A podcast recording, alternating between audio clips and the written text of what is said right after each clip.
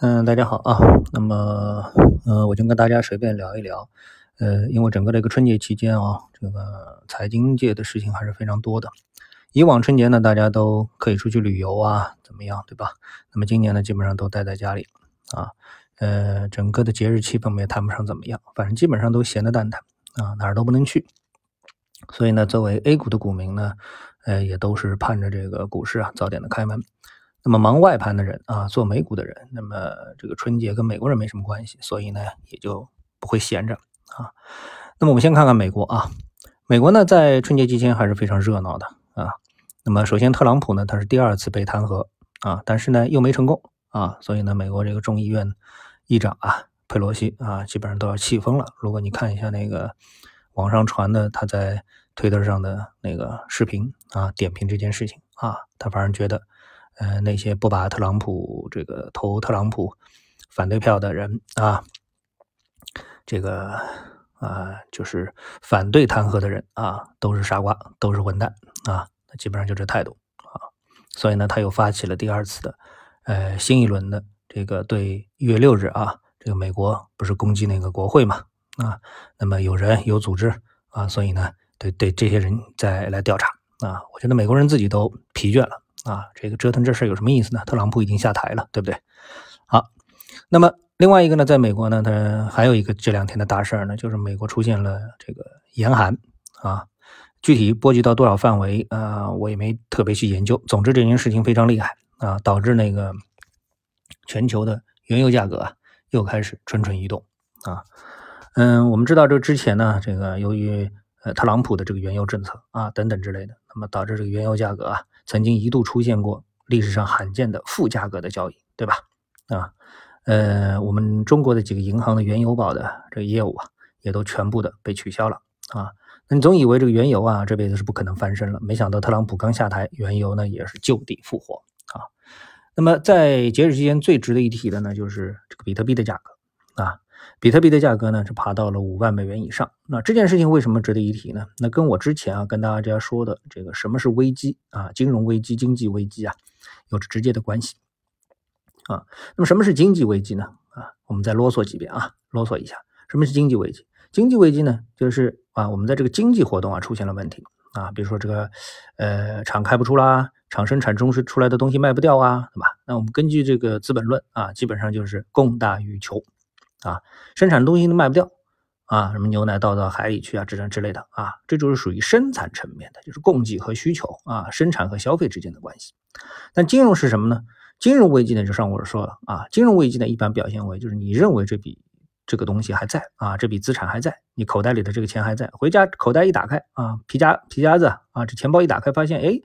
我不是记得我这个钱夹子里有一万块钱吗？怎么一下子就只有两百块钱了啊？那，那个九那那那那九千多块钱到哪去了？这时候你就慌了啊！就是这一个月的啊，我们说啊，假定一个场景，就是你每个月啊都是这个这个吃光用光的啊，那这个月我的日子怎么过？那没钱了啊，得出去借钱去了，对不对？那这个呢，就是这个就是金融危机啊。所以历史上的金融危机以次贷危机作为最典型的，我们记忆犹新的那么一个危机呢，就是什么？发明了一个次级债这东西啊，这东西最后大家发现啊，不值钱，一文不值。但是呢，在这次级债里面呢，整个的全球啊，这个金融机构啊，为次级债是投入了几万亿美元啊，然后呢，发现这个次级债这个价格一下子归零了啊，就像你买一个股票退市了，那你之前买这个股票啊，就像乐视对吧？你这个几十块钱买一股的这个乐视，到最后它退市了，一一文不值了，那你这笔资产对于你个人而言，不就是灰飞烟灭了吗？对吧？那次级债就是这么一个问题，全世界为此损失了几万亿美元，为了补这个洞。啊，那么市场的反应，这就是一个金融危机等等之后一系列的这个应对，对吧？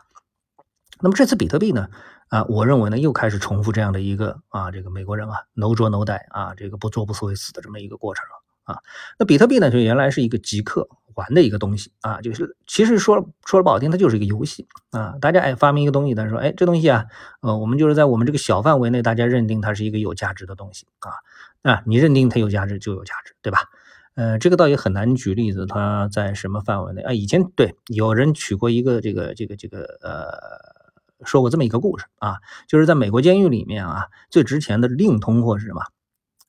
是方便面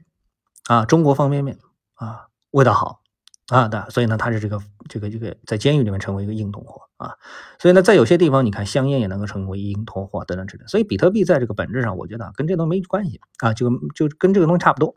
对吧？那么之前呢是所谓极客，就是很小一部分的对计算机有兴趣的人等等之类的，逐渐的就把这个东西给做热了，但是它还是停留在这个阶段，实体机构啊，就是我们做的是所谓在经济。这个生产部门这个频频道上面跟他关系是若离若离，基本上也不是太沾边。但这一次呢，但这次呢，哎，突然之间有一个领军人物出现了啊。那么在这个人出现之前，其实比特币也已经开始逐渐的成为一些资产配置，但是它还是很小众啊。我们就说它非常小众，谁呢？就是马斯克。马斯克呢，他突然之间他说他宣布看好这个区块链，看好比特币，看好狗狗币。啊，并且呢，是以特斯拉这个公司的名义，花了十五亿美元啊，买入比特币并持有啊。那么在之前呢，也有美国的上市公司这个买入比特币啊，呃，持有，但是呢，没有像马斯克这么高调啊，或者说影响力没有这么大啊。于是呢，整个市场我们说啊，这个美国它有一点疯狂了啊，呃，很多的公司都宣布啊，我们要把比特币纳入到我们的资产的架构当中。啊，那么到这一部分的时候呢，我想呢，如果你是作为一个比较冷静的啊，不是因为比特币价格的上涨啊、下跌啊、这个突破五万美元啊而莫名激动的人的话，你就会发现，这比特币这个把比特币作为一种资产配置和把这个次级债作为一种资产来配置这个过程啊，这个金融机构在二零零八年干的事情和现在干的事情其实有什么特别的区别没有？我觉得。没有，啊，没有，嗯，所以呢，我觉得这个美国人又开始进入到了一个怪圈。然后呢，他如果这个故事讲成功了，啊，那前两天就网上有传说这个平安啊，花了一千亿美元啊，这个买入比特币，然后立马有人跟帖，别吹牛了啊，中国的机构想买比特币，这绝对是这个这个国有机构买比特币绝对是违法的事情啊，这个中国平安不可能干这种事情，对吧？但是啊，这谣言本身就说明了什么？这个逐渐的在形成一种氛围，就是哎，让大家都去，不叫接盘吧，就要把这个价格搞高高啊。那这事情呢，就是一个我觉得就是一个刺激债的这么的一个游戏啊，一个刺激战的游戏，就是在大家都认可这东西的情况下，如果一天大家都不认可啊，所以一个极端的例子，就是比如说量子计算机出现了之后，解这个我们的加密法都得出现一个变化啊，这个变化，那比特币的这个密码被解掉了，这比特币肯定就是一文不值了啊。这一时刻会出现吗？啊，多久会出现不知道，但是如果说整个的一个市场当中，把它的这个资产啊，我们说金融资产，特别是金融资产放在这上面，不像我们房子，房子就是房子，对吧？你住在房子里就是房子，你不管你比特币涨到五万美元，我的房子还是我的房子啊。你比特币跌了没有了，我房子还是我的房子。但是把房子金融化啊，这个把它变成了刺激债，这个时候。啊，你的房子可能就不是你的房子了，那就是你个人啊愿意参与这么一件事情，对吧？所以你当你说你我的钱包里面，哎，你现在看看很好啊，我的钱包里面有两个比特币，十个比特币啊，这个是一种。但是在某一天呢，啊，这跟刺激债是一样的道理。所以呢，我觉得美国人啊又走上了一条这个不做不会死的这个道路啊，非要去把那个东西给搞大啊，小众的往往是可以的，非要把它搞大啊，这个啊，这个这个这个真的是有一点啊，让人觉得是很危险啊。呃，其实呢，今天还有很多东西可以跟大家交流，比如说 A 股市场啊，这个今天的一个表现，还有一个呢，就是美国呢，呃，在过去的这个一年多时间当中，出现了一个非常牛逼的啊，这个 ETF 啊，叫 AKARK 系列的这么一个啊，这个这个这个 ETF，但是呢，我们留到明天跟大家再继续说啊，否则今天一天的内容实在是有点啊，这个超量啊，有点超量。好，谢谢各位啊，呃，我们下次节目时间我们再继续交流。